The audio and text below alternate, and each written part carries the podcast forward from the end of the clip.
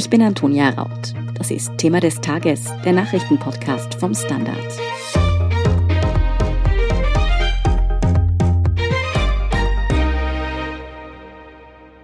In Österreich sind im Jahr 2021 bereits 28 Frauen umgebracht worden. In über 40 weiteren Fällen haben die Opfer nur knapp überlebt. Und das ist nur die Spitze des Eisbergs. Für viel zu viele Frauen ist nach wie vor der gefährlichste Ort das eigene Zuhause. Der 25. November, also morgen, ist der internationale Tag gegen Gewalt an Frauen. Er soll auf diese schwierige Situation vieler Frauen hinweisen. Wieso in Österreich so viele Frauen Gewalt erleben und warum die Zahl der Übergriffe einfach nicht zurückgeht, darüber spreche ich mit Beate Hausbichler von Die Standard. Sie erklärt auch, welche Hilfsangebote und Kampagnen gegen Gewalt an Frauen es gibt und wieso es dringend mehr Männer bräuchte, die sich in diesen engagieren.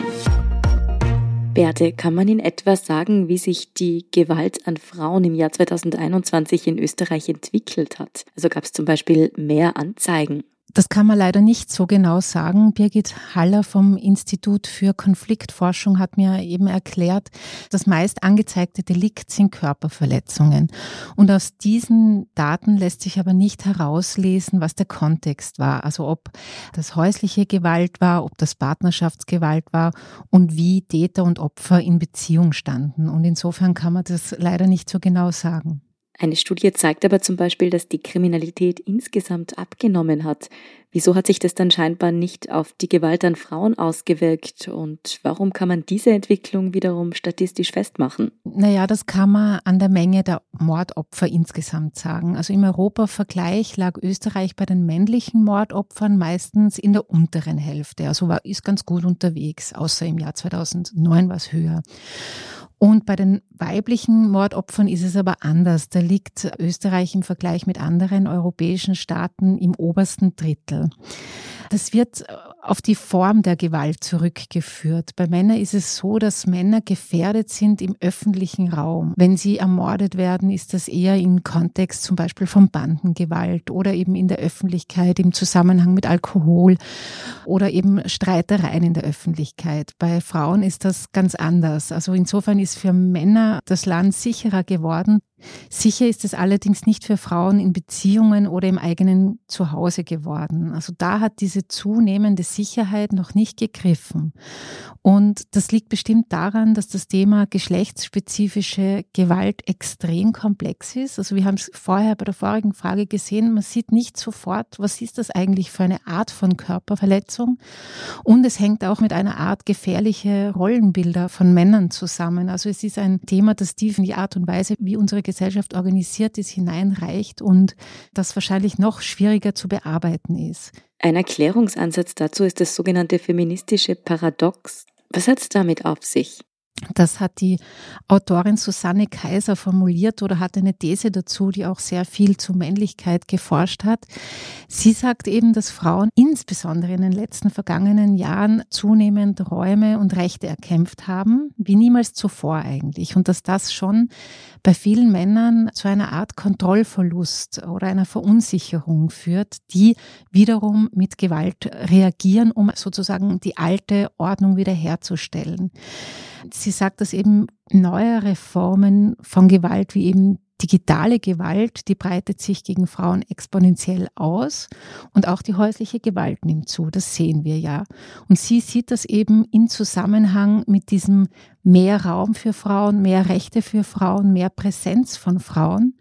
Und ich finde, das ist eine sehr spannende These von ihr, weil wir ja auch das in den konkreten Fällen von Gewalt sehen. Also Gewaltschutzexpertinnen verweisen immer wieder darauf, gefährlich wird es für Frauen, wenn sie sich trennen wollen, wenn sie autonom werden wollen, wenn sie unabhängig werden wollen. Das sagt auch die Susanne Kaiser, Vergewaltigungsankündigungen, Morddrohungen oder eben Schläge sollen Frauen aus der Öffentlichkeit verdrängen und das durchaus mit Erfolg, das auch gemacht wird. Also dieses Paradox ist, existiert eben deshalb, weil es mehr Gleichberechtigung für Frauen gibt. Ich finde das eine einen sehr spannenden Gedanken und eine These, die logisch klingt.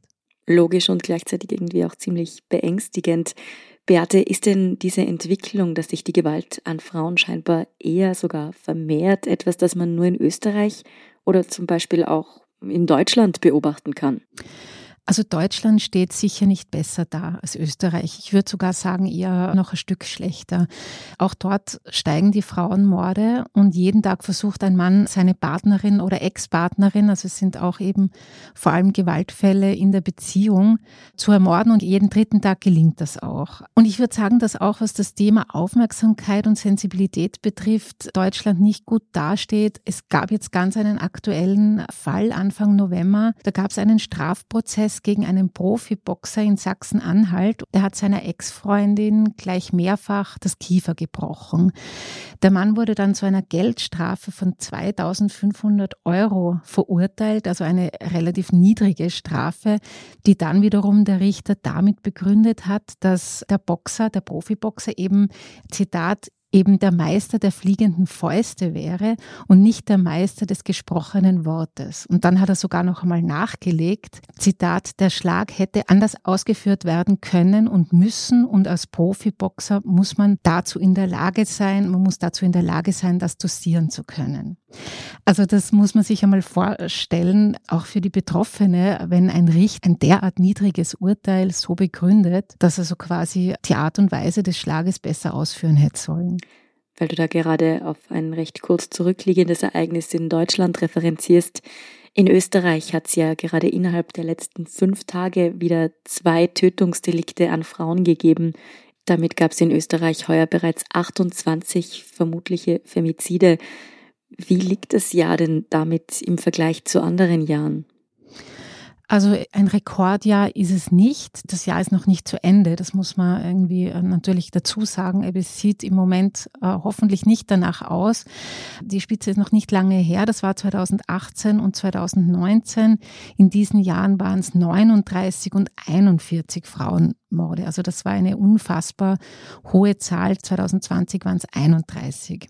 Also ich denke, dass wir uns in diesem Jahr wieder um die Zahl bewegen werden wie 2020. Also das ist ja immer so schrecklich, wenn man sich vorstellt, dass man, wenn man circa noch sechs Wochen bis Jahresende hat, was da noch dazukommen könnte und wird. Und was man ja auch immer sagen muss, ist, dass es zusätzlich noch über 40 schwere Gewalttaten an Frauen gegeben hat, laut Erzählung der autonomen Frauenhäuser. Da war es ja meistens im Grunde, muss man sagen, nur Glück, dass die Frauen überlebt haben.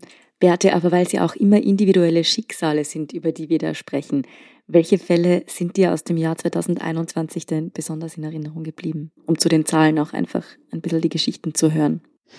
Naja, einerseits, es ist nicht einfach zu sagen, weil eine Frau wurde angezündet, eine andere erwürgt mit bloßen Händen, eine wurde erschossen und, und, und. Vor kurzem wurde eine Frau erschlagen mit einer Art Baseballschläger. Also die Fälle sind schon irrsinnig brutal und schockierend. Wir haben jetzt immer vom vergangenen Jahr oder eben auch von den Jahren davor gesprochen. Was fällt denn auf, wenn man vielleicht etwas länger zurückblickt? Also wenn man jetzt zum Beispiel genau vor zehn Jahren sich die Zahlen anschaut, 2011 und 2012, da lagen wir im Prinzip genau im selben Rahmen wie dieses Jahr. Also es waren um die 30 beziehungsweise 36 Frauenmorde. Und dann sanken, also ab 2012 sanken die Zahlen kontinuierlich. Und 2014 gab es nur unter Anführungszeichen 19 und 2015 nur 17 Frauenmorde. Und dann ab 2016 2016 kommt wieder ein Aufwärtstrend, der eben in 41 Femiziden gipfelte. Also ich würde ihm sagen, es sticht heraus, dass sich nicht viel weiterentwickelt, sogar im Gegenteil. Also dass wir in einem Jahrzehnt, wo meiner Beobachtung nach das Thema Gewalt gegen Frauen so präsent war wie nie zuvor, nicht zuletzt auch durch große Debatten wie MeToo, dass das offenbar keine Wirkung zeigt und dass wir im Prinzip jetzt wieder auf einem Level wie 2011 sind und dieser Positivtrend, den es da mal gab, nicht aufrechterhalten werden konnte.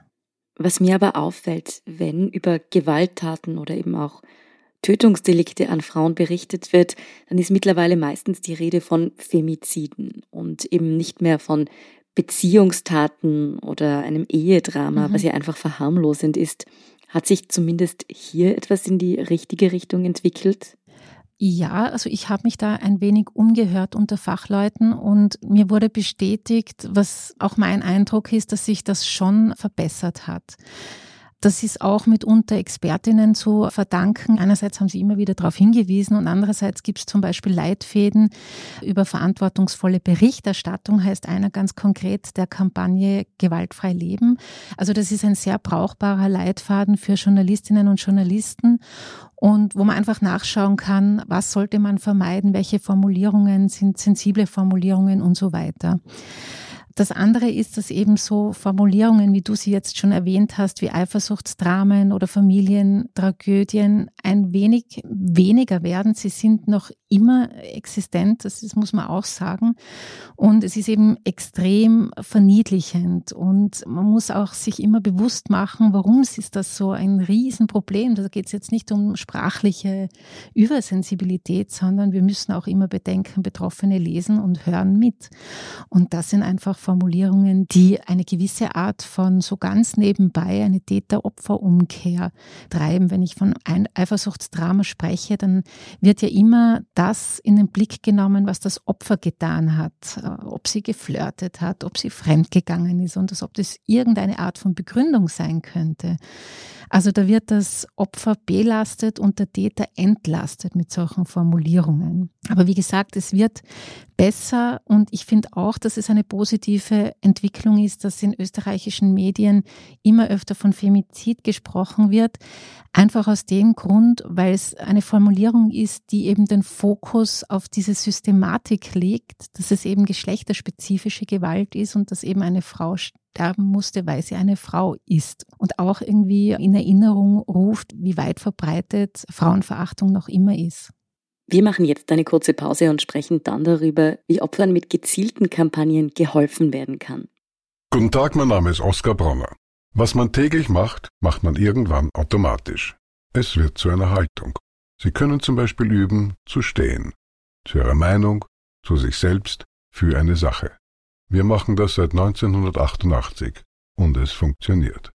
Der Standard, der Haltung gewidmet. Beate, wenn wir über Gewalt an Frauen sprechen, schreiben, dann verlinken wir ja eigentlich auch immer Hilfsangebote. Aber das ist jetzt vielleicht nicht das Niederschwelligste, mhm. wie man Menschen erreichen kann. Was gibt es denn da für andere mhm. Beispiele? Also es gibt in Österreich schon sehr viele Beratungseinrichtungen und Hotlines, zum Beispiel die Frauenhelpline 0800 222 555. Ich finde, das ist zum Beispiel eine Nummer, die sollte man einfach immer im Kopf haben. Also zumindest man sollte sie immer abrufen können. Trotzdem erzählen Mitarbeiterinnen von diesen Einrichtungen immer wieder, dass es immer wieder Frauen gibt, die sagen, naja, sie hätten lang nicht gewusst, wo sie sich hinwenden können. Also ich finde schon, da gibt es noch Luft nach oben, was eben diese Kampagnen in der Öffentlichkeit betrifft. Mit Corona, mit den Lockdowns ist da ein bisschen was passiert. Also da wurden Kampagnen öffentlich sichtbarer und jetzt hat zum Beispiel, wobei das war in den ersten Monaten von Corona, hat zum Beispiel die Handelskette Spar einen kleinen Aufsteller mit einer Beratungshotline eben im Bereich der Kassen aufgestellt. Und es gibt wie auch schon zuvor Folder in Apotheken und das alles. Was auch ganz wichtig geworden ist während Corona, sind Online-Angebote. Also Angebote, wo ich nicht nur anrufe, sondern wo ich direkt vor dem Rechner hinschreiben kann und dann dort auf, am anderen Ende quasi jemand sitzt und antwortet. Da hat zum Beispiel die Einrichtung Frauen beraten Frauen die haben das schon ganz früh gemacht, also lange vor Corona, haben da ein Online-Beratungsangebot aufgebaut, das super funktioniert, wo es dann auch so ist, dass man nicht immer sofort antworten muss, sondern dass das so ein bisschen tagebuchartig passiert. Da schreibt dann jemand zurück, also eine Beraterin, und man hat auch dann einen gewissen Zeitbuffer, um nachzudenken, um ja, seine Gedanken und Erlebnisse zu sortieren und zurückzuschreiben. Und ich glaube, das ist ein ziemlich wertvolles Angebot bei solchen niederschwelligen Angeboten ist ja tatsächlich oft auch ein bisschen Kreativität gefragt. Ist dir da vielleicht im Ausland auch mal was untergekommen, das nachweislich funktioniert und das man vielleicht auch in Österreich umsetzen könnte? Naja, was ich sehr, sehr gut fand, war, dass in Frankreich zum Beispiel, als die Lockdowns kamen, die Regierungen dann tausende Zimmer in Hotels für Betroffene reserviert haben. Also das war ja während den Lockdowns schon eine große Bedrohung für Frauen, dass sie nirgendwo hin können, nicht auf die Couch einer Verwandten oder einer Freundin flüchten konnten, sondern dass relativ breitenwirksam auch berichtet wurde und informiert wurde, dass es eben freie Zimmer in Hotels für Betroffene gibt, was ja nur logisch ist, weil alle Zimmer ja sowieso leer waren. Ja, also ich fand das wirklich eine sehr gute Idee. Und auch in Frankreich hat es dann ganz viele neue Beratungsstellen in Einkaufszentren gegeben. Also ich finde, es sind ganz wichtige Angebote, sind ganz wichtig, die in diesen Orten sind, wo man tagtäglich hin muss. Was mir da auch untergekommen ist auf TikTok, das ist ein Handzeichen, mit dem Opfer von häuslicher Gewalt auf sich aufmerksam machen können. Das funktioniert so, man streckt die Handfläche zur Kamera oder eben zum Gegenüber, wenn man es im echten Leben machen sollte. Man biegt den Daumen dann zur Handfläche und bildet dann eine Faust. Beate, was hat es damit auf sich und funktioniert das auch? Mhm. Ja, das ist ein Signal, das von einer kanadischen Frauenorganisation entwickelt wurde im April 2020, also auch genau in Zeiten des Lockdowns des ersten. Und das ist eben ein Symbol, das überall im Prinzip eingesetzt werden kann. In einem Videocall oder eben auf TikTok wird es verbreitet. Und so kann man quasi still einen Hilferuf senden. Du hast vorhin schon die Wirksamkeit angesprochen. Darüber gibt es allerdings kaum noch Zahlen. Man kann jetzt zum Beispiel bei TikTok oder bei den sozialen Medien kann man immer sagen, wie oft das angesehen wurde auf TikTok, nämlich ziemlich oft 3,6 Millionen Mal und 1,1 Millionen Mal wurde es geliked. Nur wie oft es dann benutzt wurde und es wirklich geholfen hat und erkannt wurde, das wissen wir nicht.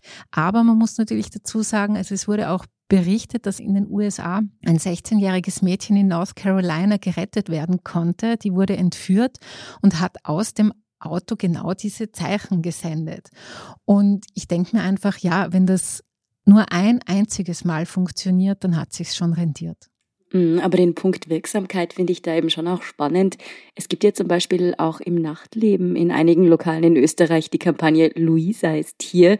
Also wenn man diesen Satz zum Barkeeper, zur Barkeeperin oder zu Security sagt, dann wissen die, dass es da irgendwie ein Problem gibt, dass vielleicht jemand aufdringlich wird oder Schlimmeres.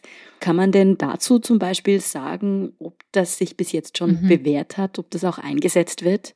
Also das kann man eben auch nicht sagen. Das hat mir auch die Birgit Haller vorhin erklärt. Da gibt es einfach noch keine Daten. Aber sie findet zum Beispiel die alle sehr gut. Also sie sagt, es ist ein buntes Potpourri schon an Möglichkeiten. Nur was ganz wichtig wäre, dass die Personen, die dann auf der anderen Seite, in dem Fall der Decke stehen, dass die auch wirklich gut geschult sind. Und da sehe ich schon die Gefahr, dass man so quasi nur auf halber Strecke dann so eine Kampagne durchzieht.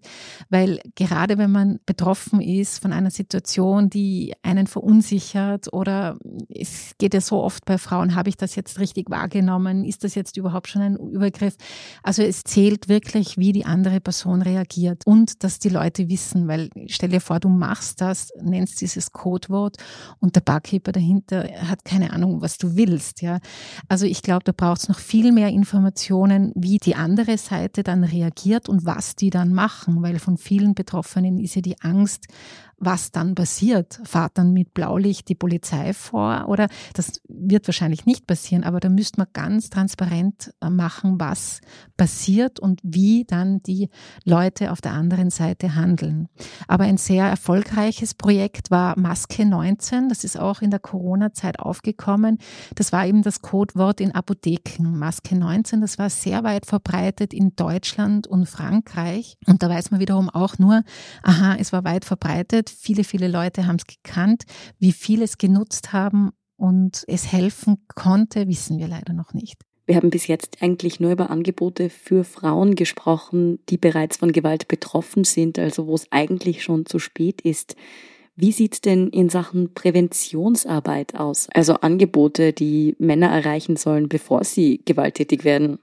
Also da finde ich, gibt es wirklich noch zu wenig. Und das fängt schon ganz früh an und zwar einfach bei einem Bewusstsein, wo Gewalt gegen Frauen anfängt. Und das betrifft eben nicht nur Männer, sondern das betrifft einfach insofern alle, dass man hinschaut und hinhört und auf keinen Fall bagatellisiert. Ich habe das Stichwort Frauenverachtung schon öfter genannt.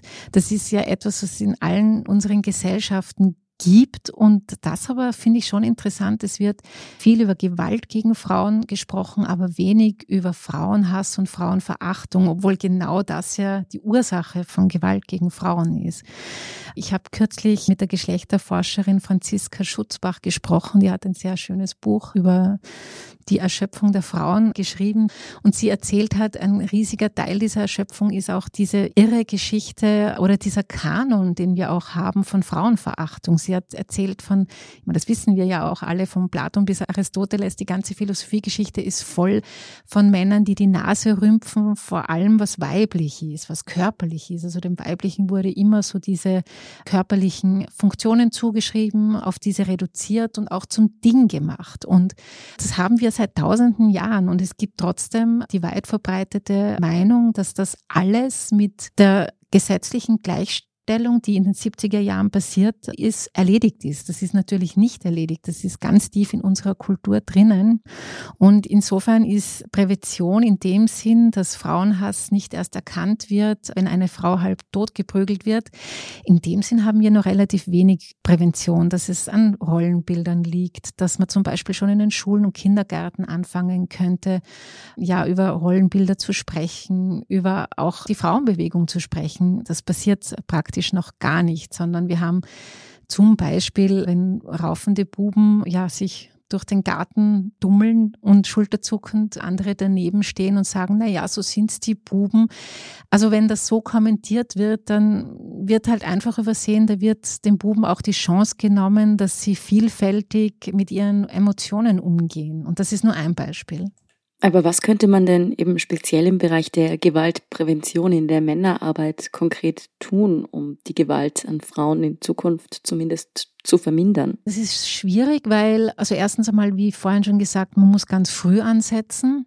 Zweitens gibt es eine irrsinnige Empfindlichkeit, wenn es dahin geht, Männer als mögliche Täter anzusprechen, weil dann heißt ja immer, man wird unter Generalverdacht gestellt und es ist tatsächlich nicht gut, wie man die Expertin Michaela Gosch, das ist die Leiterin von Frauenhäusern Steiermark, gesagt hat, es gibt da wirklich Studien, dass da Männer weghören und wegsehen, wenn sie als Täter einfach dargestellt werden in Kampagnen. Also das ist sehr schwierig und deshalb fände ich es einfach richtig, dass man da viel basaler anfängt mit beim Rollenverständnis und da oder auch generell einfach selbstverständlich äh, Männer als mögliche Proponenten im Kampf gegen Gewalt mit anspricht. Das sind ja vorwiegend Frauen zurzeit, die sich gegen Gewalt gegen Frauen einsetzen.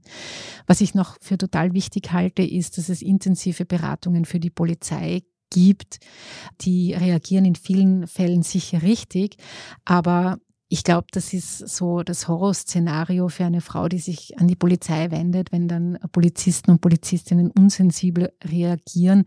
Also insofern wäre es eben als diese wichtige Anlaufstelle und vor allem, wenn es wirklich gefährlich wird, total wichtig, dass die Polizei sich da ganz stark beraten lässt von Experten und Expertinnen, wie sie im Falle von häuslicher Gewalt agieren, sprechen und umgehen mit der Situation. Es gibt also gerade in Sachen Prävention eine Vielzahl von Ansätzen, was man tun könnte, damit die Gewalt in Österreich an Frauen endlich abnimmt. Vielen Dank für diesen Überblick, Beate Hausbichler. Sehr gern. Wir sind gleich zurück. Guten Tag, mein Name ist Oskar Bronner. Was man täglich macht, macht man irgendwann automatisch. Es wird zu einer Haltung. Sie können zum Beispiel üben, zu stehen, zu Ihrer Meinung, zu sich selbst, für eine Sache. Wir machen das seit 1988 und es funktioniert. Der Standard, der Haltung gewidmet. Und hier ist, was Sie heute sonst noch wissen müssen. Erstens, die Innsbrucker Staatsanwaltschaft hat die strafrechtlichen Ermittlungen in der Causa Ischgl eingestellt. Es kommt zu keiner Anklage, teilte die Behörde am Mittwoch mit. Laut den Ermittlern gibt es keine Beweise, dass jemand im März 2020 zu Beginn der Pandemie schuldhaft gehandelt hat. Zivilrechtliche Verhandlungen wurden auf März vertagt. In dem Tiroler Wintersportort im Paznauntal war es zu Beginn der Pandemie zu einem größeren Ausbruch des Coronavirus gekommen. Die ersten Fälle wurden Anfang März 2020 bekannt. Die Ansteckungen sollen vor allem in Après-Ski-Lokalen passiert sein. Den Behörden war vorgeworfen worden, zu spät und nicht umfassend genug reagiert zu haben. Ein bereits präsentierter Expertenbericht sah kein Versagen, aber Fehleinschätzungen der Behörden. Druck aus der Tourismuswirtschaft auf Entscheidungsträger wurde nicht festgestellt. Zweitens, den Behörden ist ein großer Schlag gegen einen Drogenring gelungen. Dieser hat in den vergangenen zehn Jahren mehr als 200 Kilogramm Kokain mit einem Straßenverkaufswert von mehr als 16 Millionen Euro geschmuggelt. Die Drogen kamen aus der Dominikanischen Republik und großteils nach Österreich, aber auch nach Spanien, nach Italien und in die USA. Heimische Beamte haben nach akribischen Ermittlungen mutmaßliche Mittäter, darunter den für Österreich zuständigen Drahtzieher und Abnehmer aus dem Großraum Linz und Wien ausgeforscht. Acht Personen sind in Untersuchungshaft. Und drittens, eine gute Nachricht gibt es für alle, die gerade mit einem Schnupfen kämpfen. Eine Infektion mit den harmlosen, saisonalen bekannten Coronaviren dürfte zumindest vorübergehend vor Covid-19 schützen. Neue Hinweise für kreuzreaktive Antikörper hat jetzt ein Schweizer Wissenschaftsteam gefunden. Auf eine solche Immunreaktion verlassen sollte man sich aber keinesfalls. Die Covid-19-Impfung ist da deutlich verlässlicher. Die Antikörper gegen die harmlosen Coronaviren verschwinden nämlich bald wieder. Offen ist, ob diese Kreuzreaktion auch umgekehrt funktioniert, ob also eine Immunität gegen SARS-CoV-2 beispielsweise durch eine Impfung vor anderen menschlichen Coronaviren schützt. Näheres zu diesen beachtlichen Forschungsergebnissen und alles weitere zum aktuellen Weltgeschehen finden Sie wie immer auf derstandard.at. Danke fürs Zuhören und all jenen, die uns auf Apple Podcasts oder Spotify folgen, uns eine nette Rezension geschrieben oder eine 5-Sterne-Bewertung gegeben haben. Und ein ganz besonders großes Dankeschön all jenen, die unsere Arbeit mit einem Standard-Abo oder einem Premium-Abo über Apple Podcasts unterstützen. Das hilft uns wirklich sehr, also gerne auch Freundinnen und Freunden weiterempfehlen. Verbesserungsvorschläge und Themenideen schicken Sie uns am besten an podcast.derstandard.at. Ich bin Antonia Raut. Baba und bis zum nächsten Mal.